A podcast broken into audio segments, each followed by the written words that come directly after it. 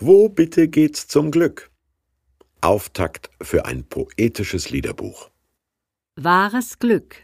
Psalm 1 Wohl dem, der nicht wandelt im Rat der Gottlosen, noch tritt auf den Weg der Sünder, noch sitzt, wo die Spötter sitzen, sondern hat Lust am Gesetz des Herrn und sinnt über seinem Gesetz Tag und Nacht. Der ist wie ein Baum, gepflanzt an den Wasserbächen, der seine Frucht bringt zu seiner Zeit, und seine Blätter verwelken nicht. Und was er macht, das gerät wohl. Aber so sind die Gottlosen nicht, sondern wie Spreu, die der Wind verstreut. Darum bestehen die Gottlosen nicht im Gericht, noch die Sünder in der Gemeinde der Gerechten. Denn der Herr kennt den Weg der Gerechten, aber der gottlosen Weg vergeht. Wie wunderbar! Als Glücksschrei müsste man das erste Wort im Vorwort des Liederbuches der Juden und Christen übersetzen. Ashrei auf Hebräisch. Glückwunsch. Luther hat den Ruf auf das etwas altväterliche Wohl dem runtertemperiert. Dabei enthalten die folgenden 150 sogenannten Psalmen alles, was an prallgreller Gefühlsdramatik denkbar, sag und singbar ist. Lodernde Liebe, heulendes Elend, jubelndes Glück, röchelnde Todessehnsucht, brennender Rachedurst, himmlische Stille. Die Psalmen zu lesen, am besten alle, lohnt sich.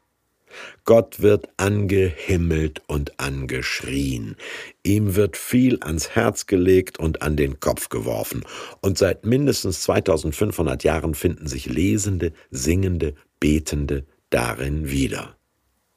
Weil die Psalmen nicht etwa erst geschrieben und dann gelesen, sondern erst erlebt und erlitten und dann klangvoll verdichtet wurden.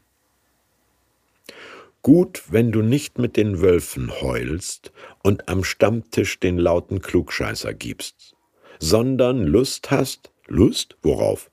Auf die Weisheit und Anweisungen Gottes, lern sie auswendig. Große Klaviervirtuosen üben ja auch jeden Tag. Lohnt sich das denn? Ja. Stabile Verwurzelung deiner Persönlichkeit? Genug Energiezufuhr für Geist und Seele, langfristig auch gute Früchte, in der Ehe, im Job. Geglückte Erziehung nannte man früher wohlgeraten, weißt du noch? Na schön, und wenn nicht? Wie Sägespäne im Sturm dagegen sind Leute, die Gott losgeworden sind und ihren Halt nur in sich selbst suchen. Wenn ein ganzes Lebenswerk bilanziert wird, besteht ihres nicht. Hm, verstehe. Nicht nachhaltig heißt das auf heute Deutsch. Gott anerkennt den Weg und Werdegang der Aufrichtigen. Die Spur der Orientierungslosen verläuft sich im Nirgendwo. Es gäbe genug moderne Biografien und Familienromane, die das bebildern.